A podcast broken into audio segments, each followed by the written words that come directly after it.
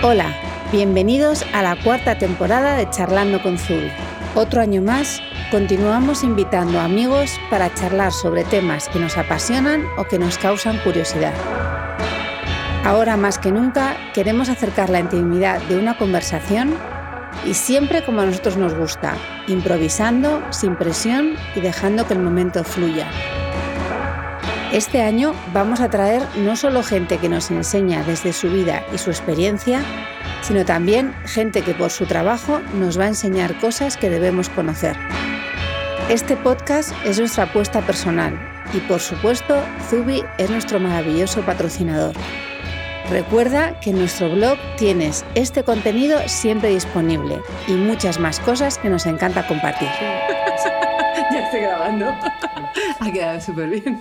¿Ves? Esto es lo que pasa cuando traes a una súper amiga, a una de tus mejores amigas, y te la pones delante para hablar de un tema que nos apasiona. Que llevamos media hora antes ya hablando de él y de mil cosas más, y es como, venga, grabamos ya. Sí, voy a grabar, la tarjeta SD no funciona, no sé qué, pero suerte es cuando vienen amigos.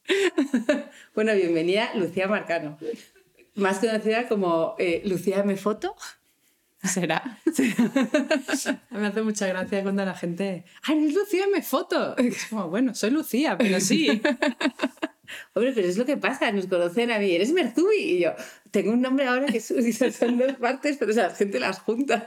Es curioso esto de la, de la identidad y las redes sociales. Sí. Porque al final, claro, nosotros nos conocemos como somos, como, nos, eh, como seres más globales, pero luego hay toda una imagen que, que está construida en, en, la mente de mucha gente, que al final... Mucha.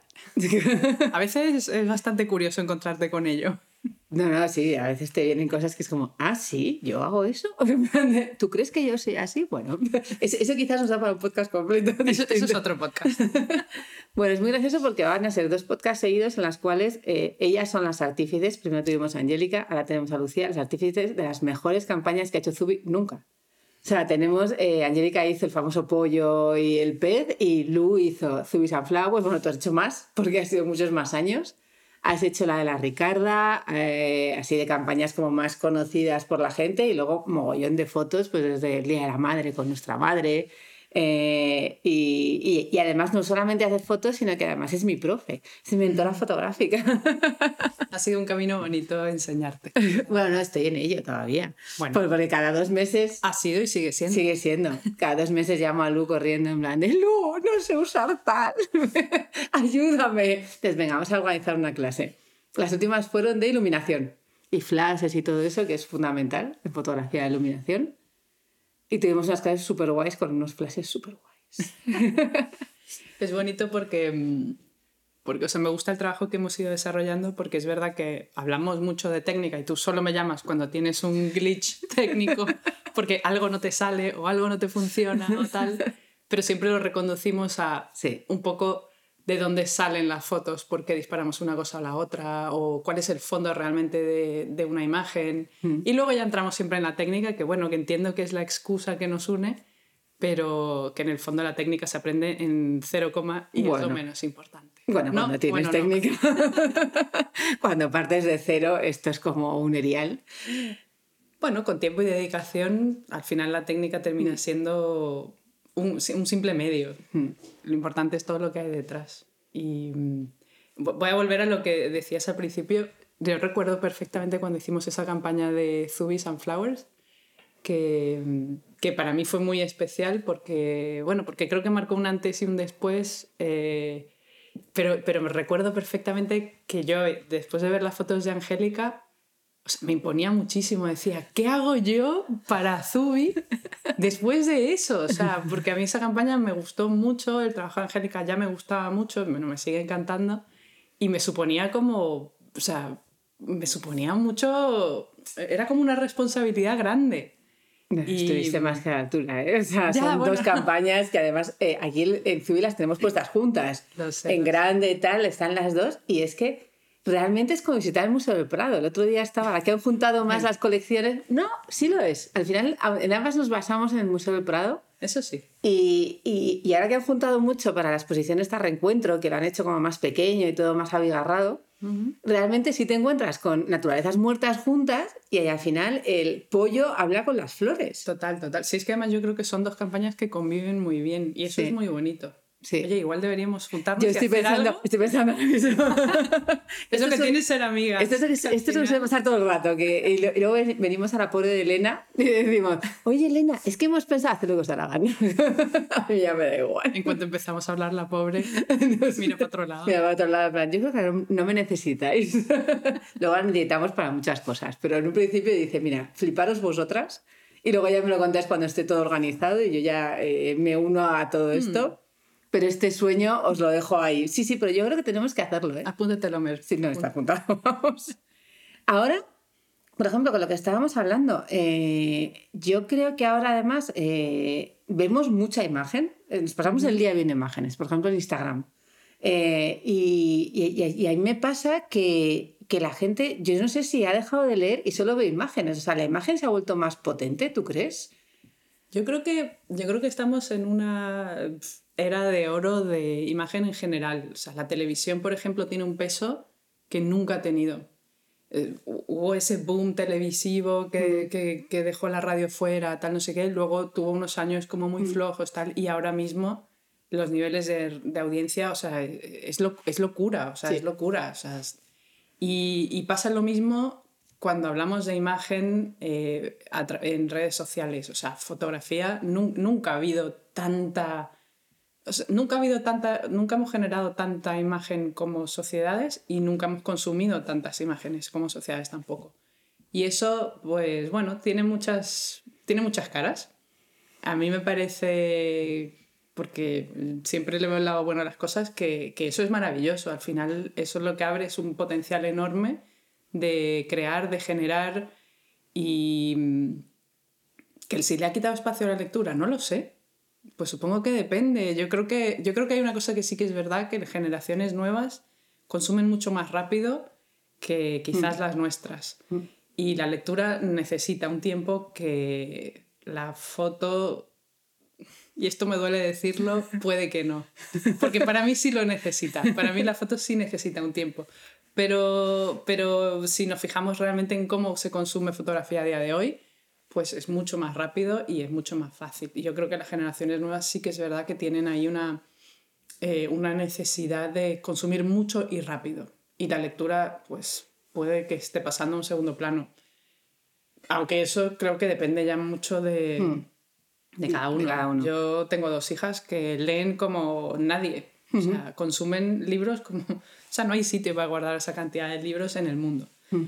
Eh, entonces yo creo que depende, yo creo que depende. Y para mí una buena foto no, nunca iría en contra de una buena lectura. O sea, para mí son cosas que se complementan Yo y son también. universos que se retroalimentan además. Creo que los que generamos imagen deberíamos leer mucho más de lo que leemos. Probablemente. Para poder generar imagen necesitamos palabras, necesitamos... eh, Ahí hay un universo que no, no puedes desconectar una cosa de la otra. E- Esa es mi opinión. No, no te puedo decir, no sé. No sé más.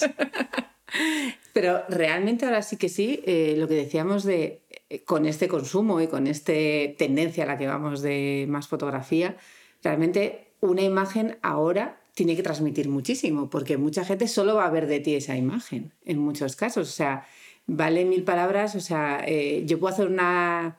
explicar la colección mil veces, que si una imagen tuya explica la colección, va a llegar mucho más rápido, va a llegar a mucha más gente esa campaña que explica la colección entera al final. Yo creo que aquí, eh, claro, hablando de, hablando de marcas, y en marcas incluyo, o sea, no solo marcas como la, como Sí. la vuestra, que es una Mm. marca que vende un producto físico. Sí. Yo en redes sociales también soy una marca. Sí. Y todos, todos los que participemos de una manera u otra, pues ya somos marcas. Y cuando andamos por la calle también. Em, creo que, que aquí sí que tiene un peso muy importante lo que, justo lo que acabas de decir. ¿Por qué? Porque, o sea, es un tema también de hábitos. Al final, mm, la gente antes compraba de otras maneras. La Sí. gente antes eh, se formaba imagen de otras personas de otra manera. O sea, Sí. todo era más pausado, Mm. había unos tiempos más largos y eso hacía que pudieras eh, responder a, más cosas. O sea, tú para conocer a alguien tenías que ir a sitios. Tenías que... Claro, es que parece, parece mentira, pero... Cierto. Ibas a, ibas a una cafetería y de repente te ponías algo en el de al lado y luego te lo encontrabas en, en, otro día. Totalmente. Y entonces te saludabas. O sea, había unos tiempos y unos plazos que ahora ya no. Es, es, eso te puede pasar, pero es lo raro. Hmm. Ahora todos entras, te haces una imagen en cero coma de quién es la persona que está del otro lado. Y, y, te la haces en base a. A, a, la imagen que proyecta. A la imagen que, que ha decidido proyectar, porque sea consciente o inconscientemente, todos decidimos proyectarnos de una manera u otra. Hmm. Entonces, claro, como marcas, eh, ¿una imagen vale más que mil palabras? Sí, o sea, yo creo que sí, sí, claro, y es muy importante cómo te defines, que, o sea, cómo, cómo, cómo te defines en imagen para que, para que la gente te entienda de una u otra manera. Eh, y aquí creo que hay una parte que a mí últimamente me, me, en la que pienso mucho, que es que que es la responsabilidad que tenemos. Esa huella, ese, ese, concepto que, que, se usa por ahí de la huella digital. La huella digital. Eh, a ver, eso es un concepto muy amplio y que incluye muchas cosas, pero muchas cosas como técnicas y eso que hablan los informáticos y que puedes rastrear y deseo, tal, temas que a mí realmente no me interesan nada. Pero, pero en su sentido quizás más metafórico, me interesa muchísimo. ¿Por qué? Porque como marcas siendo Zubi o siendo yo o tal, em, creo que sí que tenemos una responsabilidad importante en qué huella dejamos, en que esa huella realmente represente el, el, peso real que tenemos, ¿no?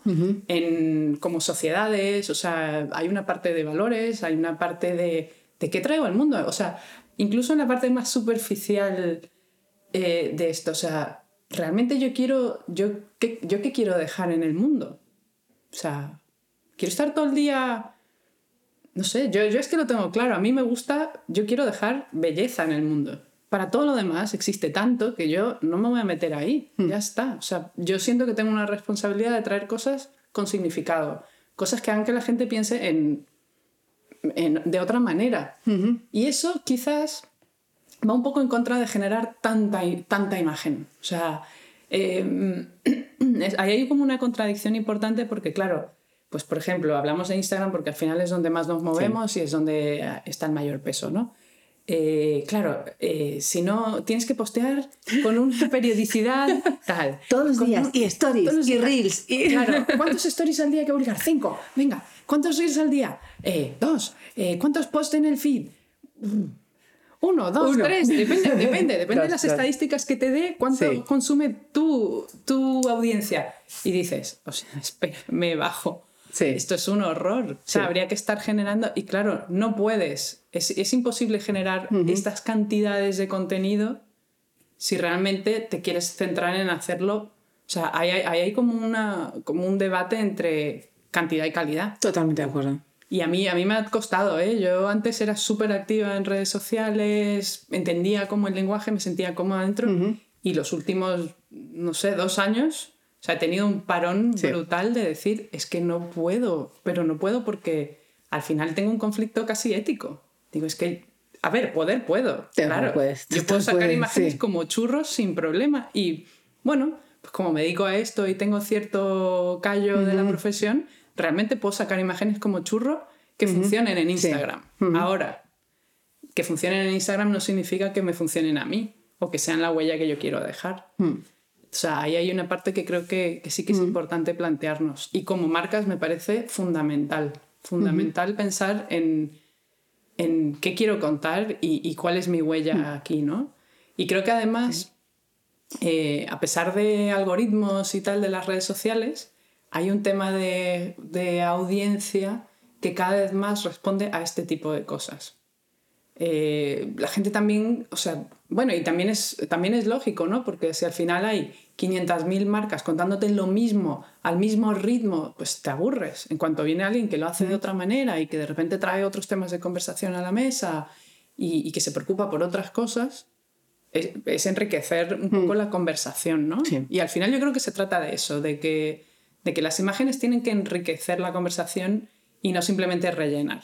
No puedo estar más de acuerdo, ya lo sabes, ¿eh? o sea, lo hemos hablado mil veces, que hay que evolucionar además, las marcas tienen que evolucionar, tenemos que hacer cosas coherentes, no solo con la marca, sino con el momento que vive la marca, con lo que estás contando, por lo tanto, hay que, no sé, hay que aportar algo nuevo, o sea, si no aportas nada nuevo y siempre haces lo mismo, es como, no sé, es que para mí me parece aburridísimo, pero vamos, yo, Hay la un gente... punto de esto.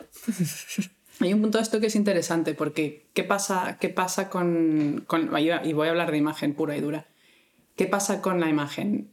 Una marca de repente hace un campañón que es muy diferente, que rompe un poco con la estética de la que venimos hablando, y todo el mundo, wow, wow, vale, fenomenal.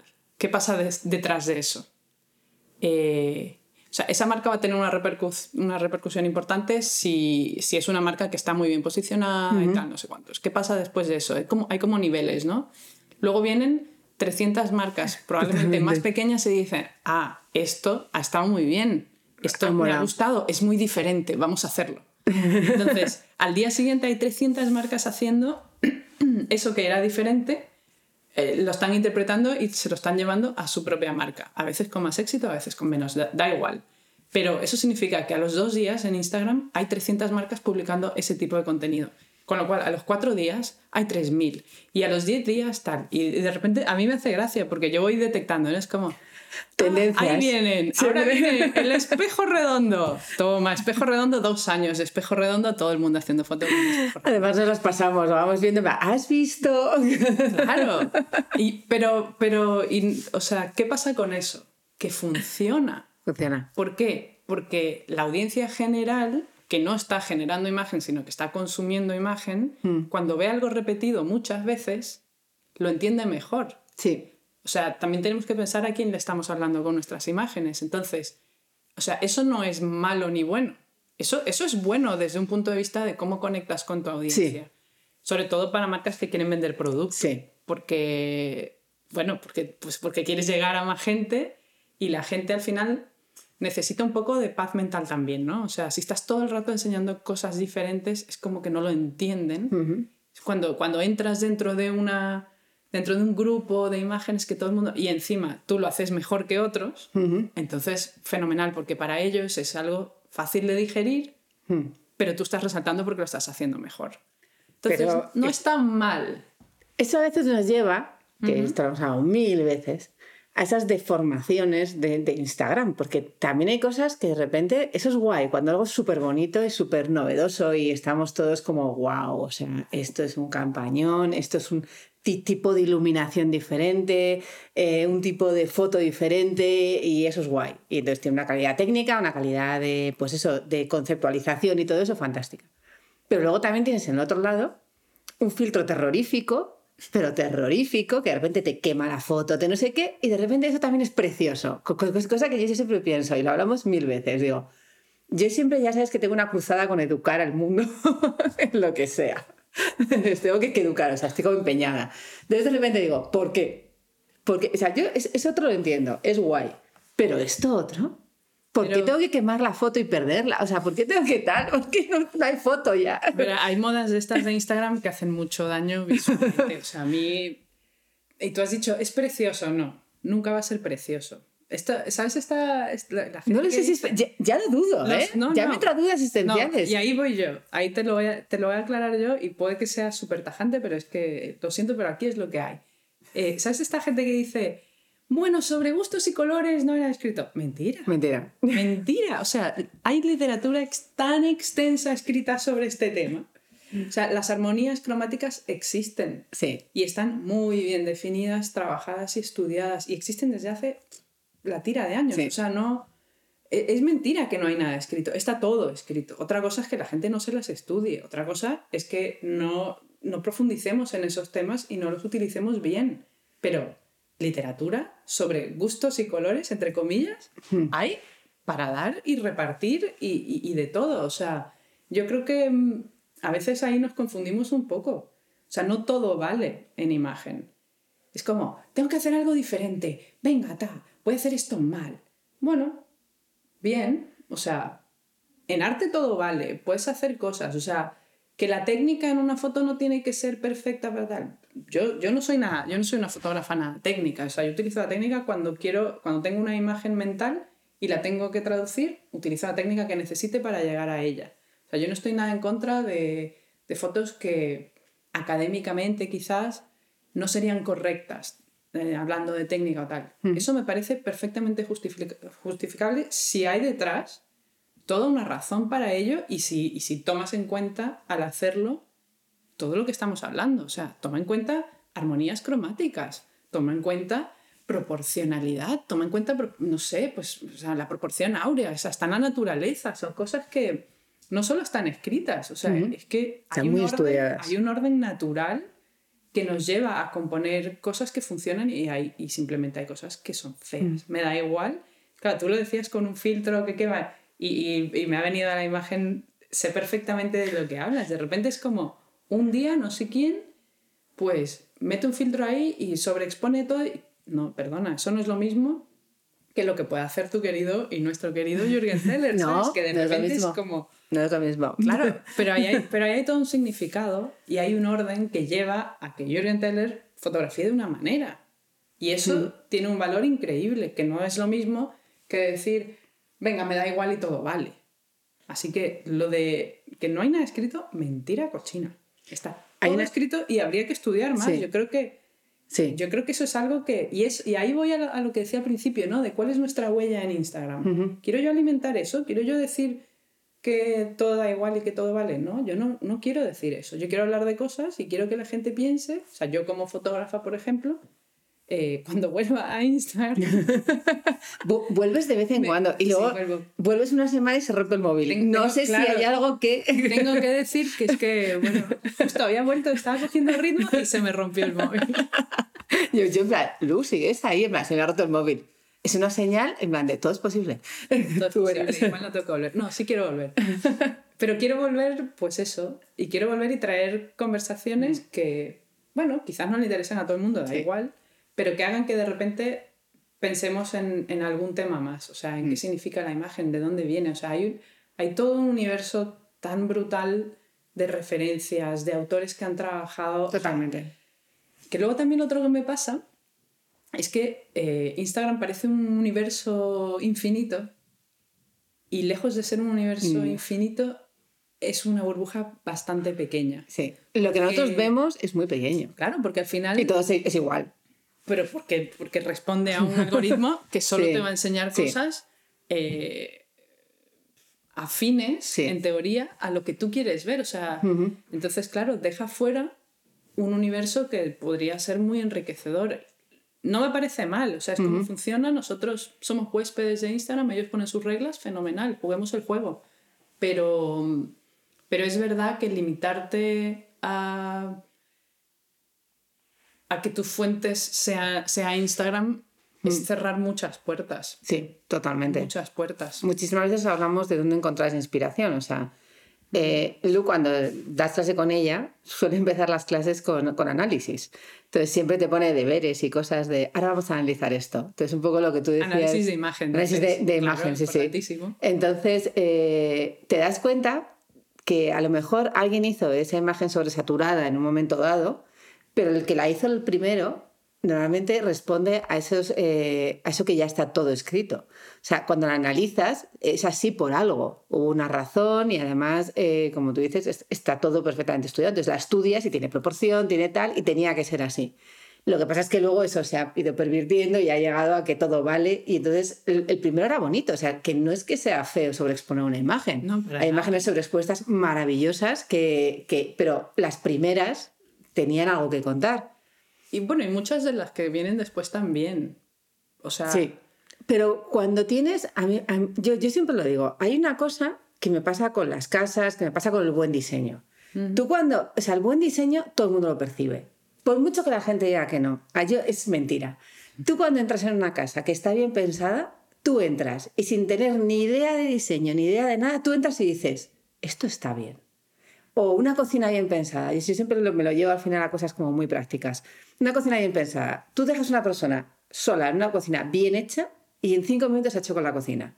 Y una cocina mal hecha, dos días después sigue buscando dónde está el cazo. Yo lo asumo así. Entonces, esa persona primera no sabe que eso está porque eh, él ha encontrado todo muy rápido porque es obvio dónde tienen que estar las cosas, por tanto hay un buen diseño detrás que lo pide. Yo creo que en fotografía es igual, o sea, tú cuando ves una buena foto, tú percibes que esa foto es buena, aunque no sepas Aunque no fotografía. entiendas por qué. Claro, por eso te pongo a analizar fotos. Sí, por eso nos Para pone, que vayas es como, poco. ¿dónde crees que viene la luz? Y yo, mierda. Y de repente es como, hay tres reflectores, desde arriba sale un flash, por debajo han hecho no sé cuántos. Claro, la cosa, la primera vez era muy fácil, viene por la derecha. Y luego ya empezó la cosa a complicarse. Cuando ya entraron los flashes, en plan, no, no, realmente está separada, pero la pared de fondo es blanca. O sea, ya pilla esa locura de, la foto de la pared sale negra, pero en realidad es blanca, que lo hemos hecho nosotros en prácticas de fotografía, que es como, wow, es impresionante. No necesito fondos, solo necesito controlar la luz. Solo luz. Solo luz. Sí. Es increíble. Es magia. Pues yo Fotografía es magia, eso, Sí. eso seguro. Y, y tiene un recorrido además tan amplio, prácticamente infinito, que, que, no sé, yo me siento privilegiada de poder, de poder mm, seguir experimentando y conociendo cosas nuevas. Y por eso, por eso, teniendo tantos años de historia de la fotografía, porque ya empieza Mm. a haber un... Limitarte a lo que se puede hacer ahora o tal es, es, es muy cortito. Sí. O sea, hay mucho hecho, hay, hay autores tan impresionantes que han hecho que dices, es que está todo ahí. Lo único que hacer, pero claro, hay que estudiar. Sí. Hay que ver mucha foto, hay que... Hay que ver mucha ¿Dó- foto. ¿Dónde estudiamos? ¿Dónde tenemos que estudiar? ¿Dónde estudias tú? yo, yo sé dónde estudias tú, porque a veces me llevas contigo. Vamos a ver esto. Yo. Yo estudio... A ver, vivimos en una ciudad que, no- que nos ofrece muchísimo. Tenemos la suerte de que Madrid es una, es una burbuja cultural donde, donde puedes estudiar en cada rincón prácticamente. ¿Dónde estudiamos? ¿Dónde estudio yo? Porque me has preguntado y esto es muy personal.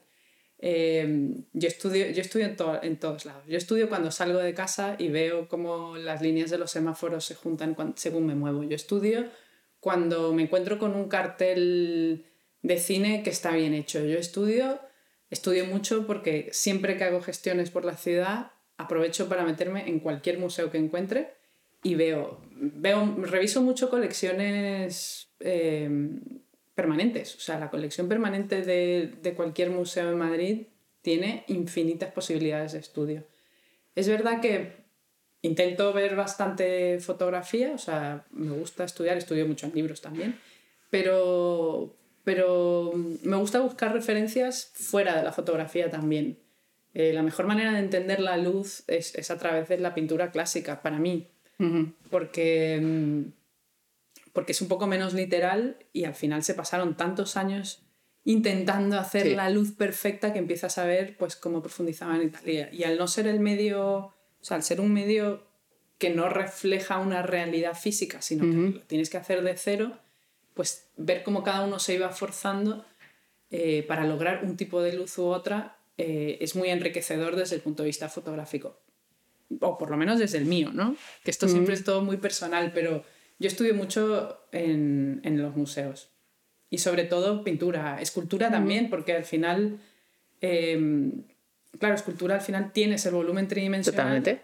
Arquitectura. Y, es entender mismo. cómo, Mm. bueno, bueno, arquitectura ni te digo, y es entender cómo la luz eh, hace que ese volumen se vea de una manera u otra.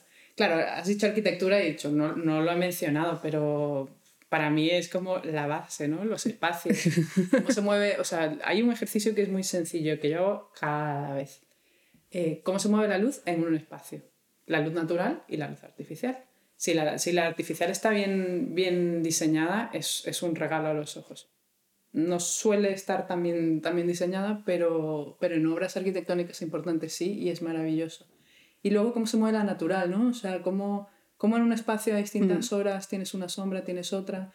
Cómo, a mí me encanta, me encanta entrar a espacios que aunque no, aunque no conozca ni sepa quién es el arquitecto, y entender qué pensaba el arquitecto cuando ponía una arista en un sitio o en otro. O sea, que me pasa, me pasa, bueno, no me pasa siempre, pero me pasa muchas veces que de repente ves y dices, este arquitecto no puede ser que no haya entendido que esto iba a pasar aquí. O sea, lo tiene que haber puesto aquí porque sí. Y entonces yo empiezo a hacer ese ejercicio de cómo piensa el arquitecto que ha diseñado este espacio. Hmm. Me encanta.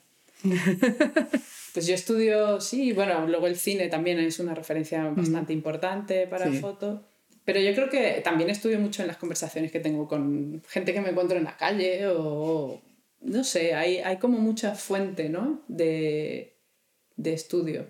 Pero, pero yo creo que sí que hay que estudiar, o sea, hay que tomárselo en serio y decir, o sea, hay que hacer un esfuerzo, no es algo que ocurre solo, no es como que estoy paseando y por osmosis entran imágenes en mi cabeza y bueno, a ver, luego el proceso puede ser muy intuitivo, yo nunca pienso, o sea, a mí las cosas luego me fluyen mucho, pero me fluyen porque estudio. Claro. Estudio mucho y últimamente, eh, a raíz del confinamiento y tal, he retomado como hábitos buenos de estudio y está siendo increíble, increíble, increíble. O sea, de, estudiar todas las mañanas dos horas, pero estudiar de verdad, o sea, de coger libros y leer. Hay mucho, hay mucho ensayo literario sobre fotografía que, es, que son joyas. ¿Tú cómo vas? Yo te he recomendado un par y no sé cómo lo llevas. Yo, eh, cuando Elena por fin vuelva a trabajar, me pondré otra vez con ello. No, pero estoy haciendo cursos, nos apuntamos. Tú, tú, tú un curso mucho más guay porque eh, tú además, tu trabajo tiene dos vertientes, o sea, tú tienes una más comercial, como si dijéramos, que es para marcas y todo eso, pero también tienes una más artística, en la cual quizás durante años la comercial se había comido la artística y tú ahora estás volviendo a dar más importancia a esa artística con proyectos personales y, como dices, y estudiando, porque al final hay que estudiar siempre. ¿Y qué tal lo llevas? ¿Estás muy entusiasmada? ya sé la contestación, pero... La verdad que entusiasmada es una buena palabra, sí, sí, sí. Estoy, a ver, yo, yo decidí ser fotógrafa hace muchos años. el día que conocí la fotografía con, no estoy segura si tenía 12, 13 por ahí, eh, tuve la suerte, estas cosas que pasan en la vida, de repente las comidas en casa de mi abuelo, eh, una tía se casó con un fotógrafo y, y el señor le dio por poner en casa de mi abuelo, en la zona de la lavandería, un cuarto oscuro de revelado. Y entonces las comidas en casa de. las comidas de domingo en casa del abuelo, que, bueno, que pues eran un poco rollo, la verdad, se convirtieron en el momento estelar de la semana porque yo me metí ahí y era. me parecía fascinante eso, ¿no? De repente ver salir la imagen en una bandeja de papel con líquido era como magia pura. Y luego, claro, este tío pues vio que había cierto interés, me empezó a contar cosas, tal ¿quieres aprenderse una cámara? Bueno, ¿por qué no? Y tal. Y yo supe que ahí había algo importante, o sea, que había un tema, era, fue, bueno, yo lo, supe siempre, pero nunca pensé que iba a dedicarme profesionalmente a esto. Entonces, de repente, bueno, hace unos años ya, hace ya bastantes, años, el otro día conté y dije... 10 años. 10 años. Qué fuerte. es muy fuerte lo rápido que pasa todo. Eh, bueno, di un, cambio a mi vida y tal y dije, ¿sabes qué? Le voy a dar la oportunidad a la foto porque siempre, nunca dejé de hacer foto, pero, pero tampoco nunca, nunca me comprometí a hacerlo del todo. Y dije, necesito darle la oportunidad, vamos a reconducir la vida y vamos a, ir por aquí. Y, y, bueno, y es verdad que ha primado siempre el trabajo comercial, entre otras cosas, porque, hay, o sea, honestamente, yo tenía un trabajo al que renuncié para, para hacer esto y había que hay que vivir. Hay que vivir, hay que pagar las facturas, comer. Y bueno, y, lo cierto es que eh, todo ese trabajo comercial, yo siempre he tenido un poco. Sí. Eh, o sea, yo, yo he buscado no comprometer demasiado, o sea, tampoco nunca me puse a hacer fotos en las que no creyera. O sea, que yo siempre he buscado como tener ese punto intermedio entre ser buena para mi marca y buena para mí. O sea, que haya una parte de mí que se quede en hmm. cada proyecto profesional que he hecho.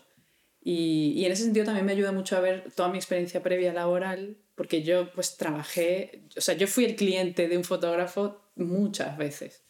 Y entonces yo entiendo, entiendo bastante bien a las marcas que se me ponen delante, entiendo cuáles son sus procesos, entiendo qué necesitan, entiendo que, qué parte de lo que necesitan no saben que necesitan. Y, y esa es una parte que para mí es muy bonita de trabajar con marcas realmente cuando vienen y te cuentan una historia, te cuentan su producto y tal, y ves, claro, estás metido en tu producto, pero yo, yo yo te puedo llevar a, trasladar eso a imagen y, que cuente la historia que tú realmente tienes en la cabeza pero no sabes darle forma. No sé, por ahí se va un poco. Yo siempre, eh, cuando me preguntan por tus fotos y por tu trabajo, ya sabes que bueno, yo, yo soy fan, lo digo desde aquí, ya lo sabéis todo el mundo, por algo es la fotógrafa oficial de Dewey, pero porque todo ese trabajo previo tuyo, que además era, eh, pues eso, en, en, en, retail, además, o sea, tú te dedicabas exactamente 100% retail. Sí, sí eh, tú eso luego lo aplicas a las fotos. O sea, eh, a ti te puede venir alguien que hace fotos muy bonitas, pero no ha trabajado vendiendo producto. Entonces, eh, toda esa experiencia tuya en el cual tú has tenido que vender un producto que se fotografiaba, claro, o sea, a mí me ha pasado a veces ver fotos de marcas y decir exactamente qué está vendiendo. Claro, o sea, no tengo ni idea de qué está vendiendo. La, foto es preciosa, mm. pero si me quiere vender faldas, tenemos un problema. Porque la foto es espectacular, pero la falda no la veo. Tú, en cambio, cuando estamos haciendo fotos, muchas veces, Mer, no te das cuenta que no estoy viendo tal.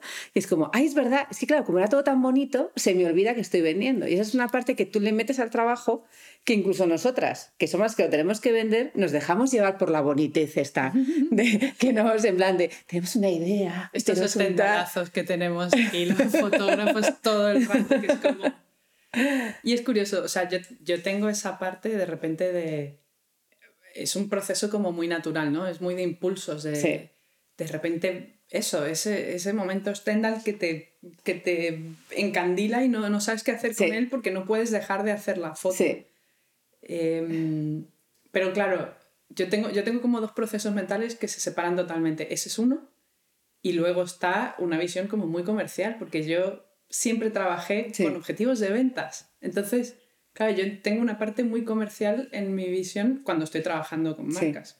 Que es lo que había, digamos, monopolizado todo mi, todo mi, volviendo a la pregunta que hacías antes, ¿no?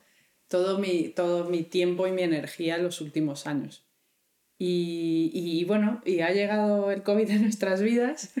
Em, nos ha obligado a parar de, de, en seco ha sido una experiencia bastante curiosa, la verdad. Yo nunca la habría escogido, pero a mí me ha traído cosas bastante buenas. Después de haber superado la enfermedad, que me costó bastante y, que, y que lo pasé mal, la verdad. Eh, luego, luego voy encontrando muchas cosas buenas. De hecho, tengo en el espejo del baño un... Me lo he grafiteado y, pone gracias COVID y voy apuntándome cosas que por las que le tengo que dar gracias. Es, o sea, es también una manera como de, de poner el foco en lo positivo, ¿no? Y, y, lo tengo allí y esa lista es larga, o sea, es larga. La tengo en el espejo del baño, o sea, que voy, y voy apuntando más cosas y más cosas. Y una de ellas ha sido que me ha dado espacio para, o sea, ese parón en seco ha creado, o sea, ha hecho evidente unos, unos espacios que estaban vacíos que yo no estaba viendo. No estaba viendo porque yo realmente tenía un ritmo de trabajo loquísimo yo lo pienso ahora y digo, yo no quiero volver a, eso. Quiero volver a algunas cosas, pero no, no quiero volver al ritmo que tenía de... O sea, enlazaba una producción con otra, una tras otra, una tras otra, una tras otra, y eso, de alguna manera, pues no me estaba dejando ver cosas que eran importantes. Y mm, entonces, este parón en seco, en el, porque, en, porque en Madrid el confinamiento fue muy duro, en otras ciudades, en otros países no ha sido así, pero aquí, aquí estuvimos encerrados literalmente ¿Cuánto tiempo, Mel? Yo ya... Yo eh, llegué hasta el vídeo número 50. Por lo tanto, eh, creo que estuvimos además unos días más, porque yo paré en el, mm. número 50 porque ya podía como volver a trabajar, porque teníamos que sacar online y todo eso. Pero fueron sesenta y tantos días, fueron dos meses y algo, ¿no? De no salir de casa. De salir de casa. Para nada. De no tener ningún tipo de actividad. O una hora. Vale, ya cuando llevamos 50 días ya se podía salir una hora, pero que eso no es salir. O sea, no era no era vida con gente, no era ir a un bar, no era un restaurante, o sea, no era vida, era salida, desfógate lo mínimo porque vas a volver todos locos. Justo. Sí, sí, era el paseo ese de las 8, porque además estaba regulado y solo podía hacer sí, sí, a una hora. a una hora. Los niños hasta las 7, los, los ancianos de 7 a 8, a las de 8 a 10 podemos salir el resto. ¿Cómo era de verdad? Eh? Pues todo eso a mí me, a mí me, me, ha dado un giro, o sea, me ha cambiado la visión de, de muchas cosas en mi vida y una de ellas ha sido o sea, me he puesto a estudiar, pero estudiar de verdad. O sea, quiero decir, a estudiar más formalmente. Lo sé, Más formalmente, más formalmente. Me he puesto, he hecho, he hecho un taller de retrato, he hecho un taller, estoy haciendo un taller de ensayo fotográfico y, y es... Yo nunca he estudiado fotografía formalmente. Hmm. Entonces está siendo un camino bastante, bastante bonito. De mucho trabajo, porque al final es... Tienes que hacer deberes. Eh, tengo muchos Pero Estudiar y hacer deberes. sí, Claro, claro. Y, pero lo estoy disfrutando mucho. Es, es intenso, pero bonito. Y, y me está llevando a, a, proyectos nuevos que, que me encanta y que me doy cuenta que, que estaban ahí aparcados desde siempre, o sea, son proyectos que siempre han estado en mi cabeza. Mm. No, no hay nada que digas, ah, lo he aprendido ahora y lo estoy haciendo, no. Son cosas que siempre han estado ahí, pero que nunca había tiempo para desarrollar. Entonces, de repente, he buscado apoyo, tengo las herramientas para desarrollarlas, tengo el tiempo y en ello estoy. Y la verdad que estoy, estoy muy... No recuerdo qué palabra utilizaste, pero... Ilusión. ilusionada o emocionada. eh, Sí, pero es- eh, sí. Flipada. Estoy flipada. Y veo, la- y veo las fotos que estoy haciendo y claro, se nota. La verdad que se nota. Veo mis últimos... Todavía no ha salido nada, pero... Y se nota también en mi trabajo comercial. Hice Sí. una campaña hace muy poco que cuando salga... eh, yo creo que no va a dejar indiferente a mucha gente. Ahora me lo cuentas. No sé cuál te lo dices. Y la próxima campaña que tenemos que estamos preparando Sí. para Zubi también. O sea, son cosas... Estás preparando dos. Estamos preparando dos, pero bueno, yo me, me centro en la primera Sí. y, y creo que... Sí, creo que también está bien, ¿no? Refrescarse de vez en Sí. Cuando, revisar, recolocarte, dar tiempo a otras cosas Sí. y, y ya está. Yo mi trabajo comercial lo seguiré haciendo como siempre, pero mucho mejor ahora. La verdad, Mm. creo que estoy en un buen momento y que... No, es un momento de, además de mucha investigación, que es muy guay, porque ahora cuando nos sentamos, o sea, el trabajo de un fotógrafo, que también eh, me encantaría un poco contarlo, eh, porque la gente cree que llegáis, disparáis, os vais, le pasáis un, un poco Y de luego luz vamos a fiestas. y luego vais a fiestas. De- de- Debe ser más o menos lo que mucha gente se cree. Sí, y realmente, o sea, la cantidad de trabajo que lleva detrás una sesioncita, por lo menos, eh, o sea, yo hablo, desde nosotras, porque además yo soy un poco la encargada contigo de darle forma a todo. Ujú. Y la cantidad de dibujitos, que en mi caso, como soy de dibujar, dibujitos de quiero esta foto y quiero luego esta. Y entonces aquí hay que meterle no sé qué y hay que meterle no sé cuántos. O sea, tú haces toda una preparación de inspiración, eh, iluminación, eh, que lleva días.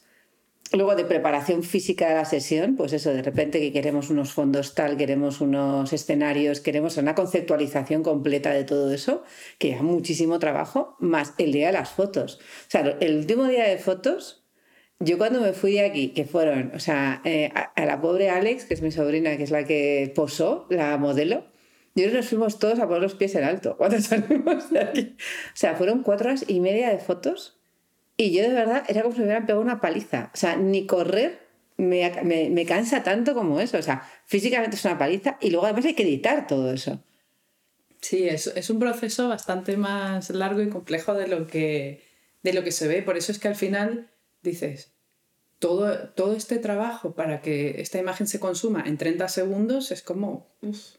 hay, que, o sea, hay que buscar cómo hacer y eso, y eso tú lo haces muy bien, ¿no? O sea, de cómo utilizar el contenido Sí, para que una imagen no se queme en 30 segundos.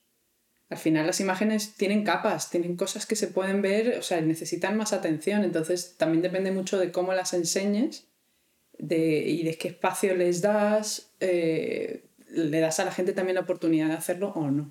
pero, Pero bueno, hombre, para eso hay que hacer un trabajo previo, que lo que lo hacemos juntas, además de conceptualizar por qué es este- hacemos estas fotos. No solo es para vender, tiene que haber un concepto detrás de todo. Si solamente haces fotos en plan de que se vea el look. O sea, es- es- No, eso- no. eso- eso es muy foto de, de influencers que se ve el look, eh, venden el look y ya está. O sea, ya no se puede usar la foto más porque tienen que pasar a la siguiente.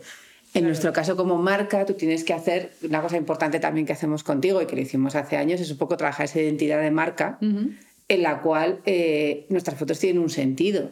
Desde dónde se hacen, qué iluminación tienen, tienen un, un estilo además, y en el cual todo tiene pues esas ideas de por qué enseñamos el bolso así, porque yo quiero enseñar que se abre, porque yo quiero enseñar que le pasa tal, porque yo quiero enseñar no sé cuántos. Esta campaña está englobada en que estamos en Escocia. Si estamos en Escocia nos tiene que recordar a la reina de Inglaterra. Entonces al final tienes tantas cosas que contar con una foto que a veces es como, me da rabia porque, claro, se supone que no puedes enseñar dos veces una foto en Instagram.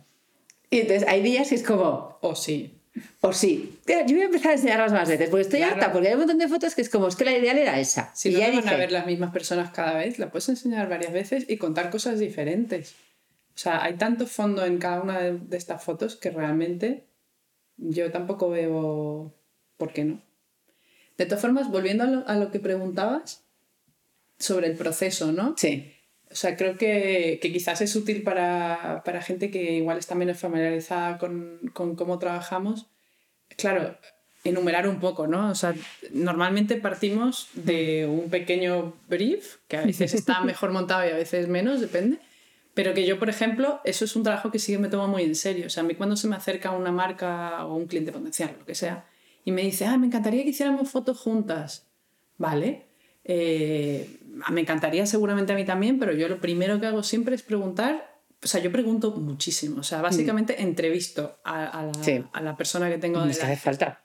Claro, yo necesito información para saber si es, si realmente son, primero, si realmente somos un buen match, si yo voy a poder aportar a su marca lo que ella necesita o él. Y segundo, eh, necesito que me dé pistas por dónde tirar, ¿no? O sea, no todo el mundo sabe hacer un brief para una producción porque, bueno, pues porque no. Entonces, yo me tomo muy en serio el trabajo de, de, preguntar, ¿no? Y siempre, las preguntas además siempre van, no son de fotografía, las preguntas es, vale, cuéntame de tu marca, ¿de dónde nace? ¿Eres tú la diseñadora o diseñador? Eh, ¿Cuál es tu inspiración? O sea, ¿de dónde? ¿Por qué? ¿Por qué haces este producto y no otro? ¿Por qué utilizas estos materiales y no otros? Pasa muchísimo, porque me ha pasado eso con interiorismo, cuando llego a una casa, que la gente quiere dar una imagen, entonces es como, no, no, es que mi marca es Celine o sea, mi marca es como Celine. Y, tú lo estás viendo y dices, no, no puede ser Celine porque tú no eres Phoebe Philo, ni vives en París, ni, tienes todo el background que, tiene para que Celine sea eso. Entonces, muchas veces yo, yo, yo recuerdo haber discutido con gente dónde poner la televisión y estar empeñados en decirme que ellos realmente no ven tanto la televisión. Y era como, que sí, que sí la ves, que sí la ves, que la ves un montón, pero que no pasa nada. O sea, me lo puedes decir, pero como que les parecía feo. Entonces, yo me imagino que algunas marcas, algunas están como ocultando cosas porque no es tan bonito y, y, al final todo es bonito, si no pasa nada. Por una tele preciosa y un sofá para ver la tele y ser feliz. ¿Puedes contarme que realmente tu marca, pues es que a mí me gustan mucho los churros? O sea, no pasa nada, no te tiene que gustar el caviar y los macarrons. A lo mejor tu campaña es con churros porque eres súper castizo y realmente lo que te gusta son los churros. Y, la gente a veces es como que se lleva los macarrons, tengo que sacar macarrons. ¿No te pasa a veces que se, que se lían? Sí, sí me pasa, pero por eso es tan importante esa, esa, primera fase de comunicación y de entender a quién tienes delante, ¿no? Em, creo que sí hay gente que le pasa eso que dices, que de repente tiene una imagen mental de a dónde quiere llevar a su marca y no se está dando cuenta de que el valor de su marca está en otra cosa.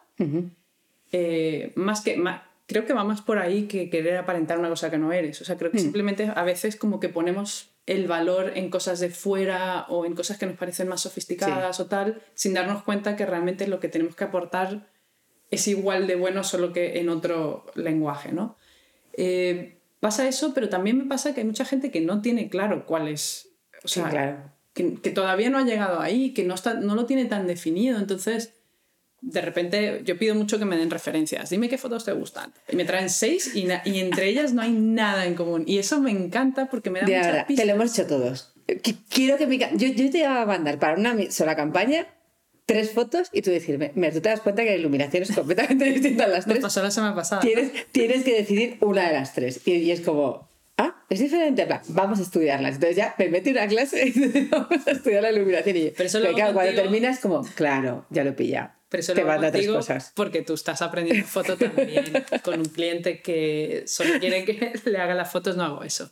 No, de hecho, a mí me viene bien que me traigan eh, referencias totalmente dispares, porque eso abre la conversación de, vale, de esto que te gusta, de esto otro que te gusta, y ahí yo ya entiendo cómo crear un lenguaje para esa marca, porque al final eh, en mi trabajo comercial yo no hago la misma foto para todas las marcas. De hecho, no tienen, o sea, no tienen nada que ver unas cosas con otras. O sea, yo pongo mi conocimiento y mi experiencia en función de qué tiene esa marca que contar. Entonces, lo primero es entender bien qué quieren contar y de dónde vienen y a dónde van.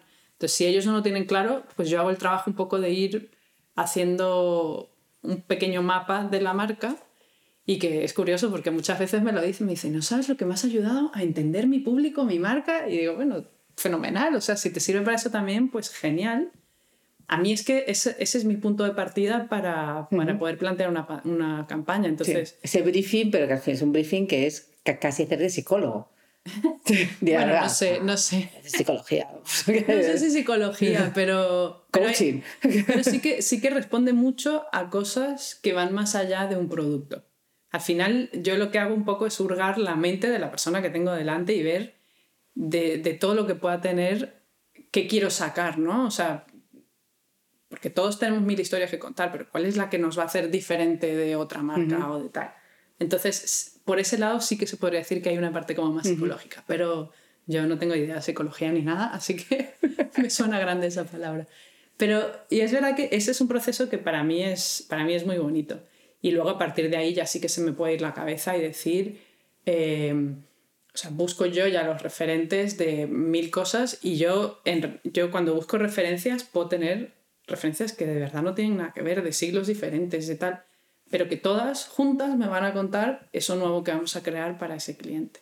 De hecho, me acaba de pasar una cosa de una campaña que me trajeron, me dijeron, mira, yo quiero esta foto. Y me enseñaron una foto eh, y la veo y digo, vale, pues es una foto en estudio, fondo blanco, o sea, no tiene nada. Es como, digo, bueno, pues esa foto, vale, pues si eso es lo que tú quieres, vamos a hacerlo. Y luego me quedo pensando y digo, esta marca la conozco un poco más y digo, pero es que esto no pega nada con esta marca. Entonces la llamo y digo, oye, ¿tú por qué quieres hacer esto? Bueno, porque eh, pues quiero hablar de tal, de unidad, no sé qué. Ah, vale, pues fenomenal. Claro, dije, o sea, no pude, yo le dije que sí, que yo le hacía esa foto, porque, o sea, era una foto que era bonita, no tenía nada, y, y con su producto pues podía quedar bien. Pero claro, yo luego pensando digo, pues que yo creo que esto es desaprovechar una oportunidad, porque esta, esta marca tiene un universo tan rico que cómo nos vamos a quedar ahí. O sea, me estoy dejando fuera muchas cosas de esa marca. Entonces me puse, estuve un día y medio estudiando, buscando referencias, autores clásicos, autores modernos, o sea, de, de todo. Me puse como loca, o sea, entré en un bucle súper... Y le, le, le, preparé una presentación, le dije, mira, podemos hacer eso, eh, pero yo creo que esto te pega más. Claro, cuando lo vio dice, bueno, o sea, es, o sea, es totalmente opuesto a lo que ella me había pedido. Y, y, le encantó y, dice, y lo hicimos y es brutal. Pero entonces también es un poco como hmm. entender bien qué tienes delante. Me podía haber dicho que no y que quería eso y lo hubiéramos hecho y hubiera salido fenomenal también. Pero a veces, o yo por lo menos me lo tomo así, es como mi rol yo quiero que sea el de, o sea, yo soy una persona externa al equipo que tiene que sumar. Y eso a través de la imagen, obviamente. Entonces, va mucho de qué historia queremos contar, de, de cómo conectar con, realmente con la gente que queremos. No sé, yo creo que va, va, mucho por ahí. Y ahora, ya como final, eh, y ahora que nos hemos pasado, bueno, nos hemos pasado, de repente nos nos encerraron, pasamos de 3D a 2D de un día para otro durante meses y realmente el 2D ha, ha, ganado un peso enorme. O sea, todo el mundo se ha digitalizado muchísimo, quien no compraba online compra, quien no consumía online consume, porque hubo un momento en el que no se podía consumir otra cosa además. Claro. Y entonces la imagen ha pasado a ser mucho más pesada de lo que era antes. O sea, realmente eh, nosotros lo hablamos mucho. O sea, eh, las marcas ahora mismo para mí y Zubi entre ellas, y también lo estamos haciendo, tenemos que dar un paso adelante en imagen eh, y generar una imagen pues mejor, más eh, certera, más todo, porque lo necesitamos ahora mismo para este mundo digital en el que, en el que parece que, que hemos entrado y, no, y, no, se va a salir. Eh, ¿Tú crees que, bueno, no, no, no sé si tú estás notando ya eso, que las marcas están llamándote más porque, oye, hemos notado esto o todavía las marcas están como con miedo. Bueno, a ver si volvemos a la normalidad. Yo creo que, creo que en España por lo menos, ahí estamos en un momento complicado, la verdad. Todos, pero las marcas están en un momento como muy vulnerable. Creo que hay mucha confusión, creo que no sabemos cómo va a ir, aunque, aunque la línea es bastante clara, creo que todavía está, hay un poco de conflicto, de no saber cómo eh, pero esto se va a quedar o no se va a quedar. la realidad es que los alquileres de locales comerciales están por los suelos. Sí. Madrid está vacío y cada fin de mes cierra, sí. cierran 30 locales en tu barrio. O sea, es... Y no se alquilan los que están vacíos. Y no se alquilan. Es dramático, es, es, es, duro de ver. Para mí, por lo menos, que quiero tanto esta ciudad, mm. eh, es duro ver cómo muy se duro. está destruyendo el comercio. O sea, es, es muy triste. La otra realidad, la realidad paralela, es que muchos de esos comercios no dejan de existir, sino dejan de existir físicamente en la calle. O sea, porque al final tenemos una movilidad muy restringida. A Madrid no se puede entrar si no eres de Madrid, de Madrid no puedes salir. Eh, la, cada dos por tres hay confinamientos. En, tu propia familia, de repente te, tres semanas metido en casa porque un niño dio positivo en clase. O sea, no hay esa alegría por salir a la calle, sino que hacemos lo que tenemos que hacer y volvemos. Salir con mascarilla es un infierno. Yo la uso, ¿eh? Que nadie se lleve la mano. No, no, no, aquí todos usamos mascarilla. O sea, totalmente pro, pero es verdad que, que cansa, que agota. Y no es tan guay. Que salir a la calle ahora no es lo que era antes, porque hay mucha tensión, te encuentras con gente que está enfadada. Eh, pues no sé. Y, te enfadas tú mismo. Te enfadas tú. luego, y luego es verdad que la experiencia de compra que es a dónde vamos, pues es que no tiene ningún sentido ir a una tienda ahora mismo. ¿Para qué? ¿Sabes lo complicado que es? Tienes que esperar fuera en la cola porque el aforo es limitado. Una vez que has entrado, te tienes que desinfectar 500 veces. Te da cosas a tocar algo, porque ves a la pobre persona que está detrás diciendo, si tocas algo voy a tener que retirarlo. Entonces, claro, está todo el mundo como... No te pruebes eso si no lo vas a comprar. Ya, pues que no sé si lo Los probadores están cerrados. O, o te lo pruebas, pero no lo, lo, tienes que dejar aquí en una bolsa casi radioactiva, como de desecho nuclear, para que hay que desinfectarlo. Entonces, claro, la experiencia de compra eh, se ha desaparecido. O sea, el placer que pudiera haber en ir a una tienda a comprar en este momento, eh, yo creo que prácticamente es inexistente. Mm, mm, Entonces, online es, es el camino y durante los meses que estuvimos encerrados del todo era la única opción. Ahora no es la única opción, pero realmente... Pero puede ser la más agradable. Totalmente. Te llega a tu casa, te pruebas lo que quieres, lo que no lo devuelves, que viene... O sea, funciona. Ya está. Entonces, que el peso está en online y que para eso necesitamos invertir más en nuestra imagen, 100% es muy evidente, pero no estamos todos ahí todavía. ¿eh? Yo creo que hay mucho miedo, las marcas no saben si gastarse el dinero en una cosa o en otra. Eh, también ha habido un problema muy gordo, y esto tú lo sabes, que es que las producciones, claro, todo el tejido empresarial que supone producir una colección para una marca ha sufrido mucho. Estuvo cerrado meses. O sea, aunque digas, no, yo produzco local, sí, tú produces local, pero las cremalleras, ¿dónde se hacen? Sí, sí, eso. Eh, ahora mismo estamos pendientes de la sesión de fotos que decía Lu, que de la próxima que hacemos, bueno, de las dos siguientes, una de ellas tiene que llegar la ropa. Entonces, todas las semanas es como, ¿tú esta semana llega? Bueno, están terminando una parte en un sitio, otra parte en otro. Cuando la recibamos, también nosotros hemos, hemos decidido tranquilizarnos, en plan, no podemos hacer más, yo no puedo meter más prisa a nadie, las cosas están tardando lo que están tardando, pero a día de hoy la colección tenía que estar lanzada hace un mes y no ha llegado toda la colección. Entonces también pues las fotos eh, se van a posponer hasta que llegue todo, pero también las haremos bien.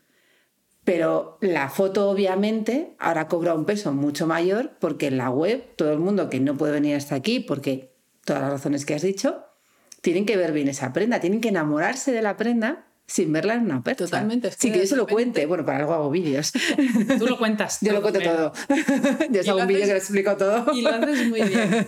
Pero es verdad que yo creo que toda, todo ese impacto que, podía, que podían tener las marcas en sus puntos de venta físico, de repente ha desaparecido y lo que hay que hacer es trasladarlo a tenerlo mm. desde un punto de vista digital, online o como lo quieras llamar. Y eso al final solo lo puedes hacer a través de de imágenes potentes. O sea, hay distintos tipos de imágenes que necesitas para vender online. Por un lado, pues está una parte más de e-commerce, una foto más descriptiva, que, donde se vea bien las características del producto, donde se vean todos los detalles, materiales y tal, que son fotos que técnicamente tienen una iluminación muy particular y tal. Eh, pero luego es que hay que tener tres niveles de imagen. Ese que es como el nivel más básico, descriptivo 100%, luego tienes un nivel un poco más intermedio de cómo esa, si, si hablamos de moda, que es tu caso, cómo esa prenda queda puesta sobre alguien y tal, eh, y luego ya el tercer nivel que... Mm, es enamorarnos. Que es, que es, que es un tema que es 100% inspiracional, ¿no? Son estas imágenes que creas de campaña donde igual la ropa ni siquiera se ve bien ni cómo es, pero le cuentas a tu cliente toda esa historia, ¿no? Lo que tú hablabas antes. Tu colección de ahora está basada en Escocia. En Escocia. Claro, Long Live the Queen y el ambiente y cómo es la y cómo, y cómo es esa niebla escocesa y cómo es tal, pues Eso no lo vas a ver en una foto de e-commerce, tampoco lo vas a ver en un lookbook, lo tienes que ver en una foto de campaña. Entonces, y es importantísimo tener un buen equilibrio entre, las, entre los tres tipos de imágenes. Eh, decir, no, yo solo necesito fotos de e-commerce. Bueno, sí, pero con eso no vas a enamorar a nadie. O sea, esa foto es la que necesita la gente para decidir qué talla se compra. Pero para llegar ahí tienes que tener una foto de campaña potente que la gente diga, tengo 500 chaquetas, pero es que necesito esta. O sea, me da igual. Al final trabajamos con una parte más emocional en estas, en estas imágenes y esas son las más complejas. Son las en las que hay que invertir pues, más energía, más tiempo, pero luego son las que hacen que tu marca se entienda. Y eso es algo que antes en los espacios físicos podías hacer, que ahora no puedes. Entonces, ¿qué es el momento para invertir en imagen? 100%, claro. Es lo único que te queda como retailer para, para conectar con tu gente que se puede hacer muy bien y que es un momento increíble para cambiar de mentalidad y hmm. empezar a hacer cosas diferentes totalmente. Yo, desde luego básico para me lo he tomado así y, y, es curioso porque toda esa energía contenida del confinamiento, de, de, como, o sea, estamos como restringidos, ¿no? Es como que nos han metido una camisa de fuerza pero claro, la fuerza no se ha ido, la fuerza está ahí dentro. No, me encanta. Entonces, lo que, me pongan paredes. Ponme paredes. A mí lo que me ha pasado es justo eso, que, que, al final es como, me estás encerrando y yo me estoy viniendo arriba. Sí. Porque claro, estar contenido es lo que tiene, que al final como que te enfocas más en las cosas y puedes sacar un, o sea, tienes una fuerza que de otra manera se, se dispersa, ¿no? En el espacio, tal, es que eh, me tomo una caña aquí, voy a esto, me doy un paseo. No, ahora estamos en lo que estamos. Entonces, eh, aprovechar esa energía para crear algo nuevo, para darle una, un giro a tu marca y que tu imagen sea lo que nunca ha sido, o sea, es el momento. O sea, sí, te lo hablamos un montón. O sea, estilísticamente, es, que eh, elige un rincón de tu casa y fotografía todo ahí. Si es que no te tienes que ir más lejos, no necesitas un estudio, no necesitas nada. Dale a tu marca, pues como, pues eso, vídeos de confinamiento. Pues yo ahí siempre en el mismo sitio sentada y no pasaba nada. Si lo importante es, es lo que estás contando hay muchas veces que la gente se pierde en que hace falta muchas cosas, hace falta mucha... No, no, no, lo que hace falta es tener una buena persona tras el objetivo que plasme cosas increíbles con muy poco. Que, y se puede. Se puede. Con sombras, con unas gafas, con un no sé qué, de repente son mundos totalmente diferentes que te pueden hacer cambiar la percepción de tu marca 100%, incluso darle un estilo a tu marca que se va a mantener. O sea, es algo impresionante. Y para mí es el momento, vamos. Yo creo es el momento total, total de invertir como marca en definirte bien cuál es tu imagen, cómo lo quieres trabajar e ir a por ello. O sea, no hay... Y además todo ese ruido que te estás quitando de repente de me quito el local comercial, me quito tal, es como te da mucha paz y mucho espacio. Quitarte, lo, yo lo siento, quitarte la tienda comercial. yo esto no, no, lo diré muchas veces, pero vamos, o sea, lo que chupa una tienda la cantidad de energía que chupa una tienda, no solamente sueldos, obviamente, todo esto y alquileres, todo lo que queráis, pero la cantidad de energía que, que te quita. Yo, siempre pensé que se llevaría la misma energía que la tienda online. Dije, bueno, más o menos será como duplicar. No, no, es como tres veces la tienda online se lo lleva a la tienda física. Es impresionante. Mm. Es una cosa que hay que estar muy preparado para tener una tienda física. ¿eh? Y a mí me encanta el comercio tradicional. ¿eh? me encanta. No estoy diciendo con esto que. O sea, me chifla pero estamos en el momento en el que estamos, hay que ser realista y las marcas sí o sí se tienen que adaptar para poder sobrevivir. Mm. Y, y, dentro de todo yo pienso que hay ciclos, ¿no? O sea, esto, sí. aunque no sabemos cuándo, esto pasará. El COVID va a desaparecer en algún momento. O, o, si no desaparece, lo tendremos tan controlado que ya no suponga una amenaza ¿no? para nosotros. Y entonces será un momento de repente de hacer otra cosa. Pero si hemos aprovechado todos estos meses, todo este tiempo para fortalecernos Hmm. en la parte digital, en, en, entender nuestra marca, definido, en tal. Saldremos más fuertes. Luego, claro. Como marca. Y luego hmm. vuelves a un espacio comercial si puedes, si quieres, si lo necesitas, pero ya el otro lo tienes hecho. Entonces, hmm. yo lo veo así, es como un win-win situation, ¿no? Es como, bueno, tengo que pasar por ello, déjame aprovecharlo y que mi marca, en vez de sufrir, crezca. O sea, ese momento también, además, yo creo que como consumidores, o sea, viéndolo del otro lado, necesitamos marcas que hagan eso. Marcas como que arriesguen, que... O sea, queremos ver marcas que... Que nos inspiren también a nosotros dar ese paso en nuestra vida, sí, totalmente. Como que necesitamos empujarnos unos a otros. Sí. Y, Y, y ese es el trabajo ahora mismo, Sí. yo creo. Pues nada, o sea, podríamos estar 27 horas, que ese es el problema. Eh, voy a cortar ya porque, Corta, corta, porque vamos. llevamos una hora. Mal, mal. Pero ya yo creo que nos deberían ya poner un programa de radio a ti y a mí. Entonces, todos los- de, de- de- de nuestros test semanales los hacemos con micros. Porque vamos, eh, mi- mil gracias. O sea, eh, obviamente, yo ya os lo he dicho siempre, o sea, estoy enamorada del trabajo de Lu, pero del trabajo más allá que solamente la foto. O sea, el trabajo que hace Lu con las marcas es precioso. Y la verdad es que te cambia la marca. O sea, es algo que lo diré siempre. Por supuesto, si tenéis la suerte de, de que tenga un hueco para trabajar con vosotros, o sea, no dudéis en llamarla. Y que, eh, y que obviamente para mí, igual que lo que tú estabas diciendo, es un momento clave para todos nosotros. Por eso quería un poco hablar de, de fotografía, pero aplicada un poco a todo esto que estamos haciendo, a este cambio tan grande que está habiendo. Y que yo, yo también creo que es el momento de invertir en ello, de mejorar y de.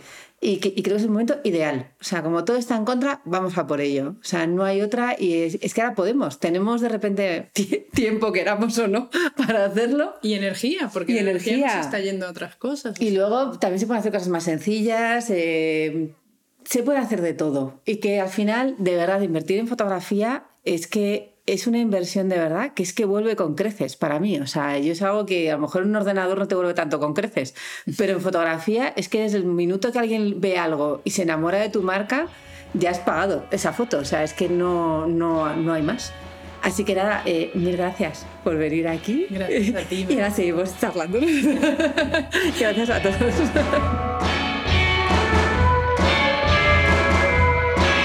Muchas gracias por habernos elegido de nuevo para pasar un rato de tu tiempo. Para nosotras también ha sido un placer enorme pasarlo contigo. El equipo del podcast de Zubi, capitaneado por Elena y por mí, con Sergio en sonido, esperamos haber estado a la altura. La música de este podcast es un regalo de Lulatón, nuestros compositores de jingles favoritos que desde Japón nos acompañan desde el primer día. Si te ha gustado y crees que le puede gustar a otros, compártelo. No hay nada mejor que recibir un regalo porque alguien se acuerda de ti. Tenéis todos nuestros podcasts en nuestro blog, iTunes, Spotify y otras plataformas. Gracias de nuevo por estar aquí. Nos vemos muy pronto.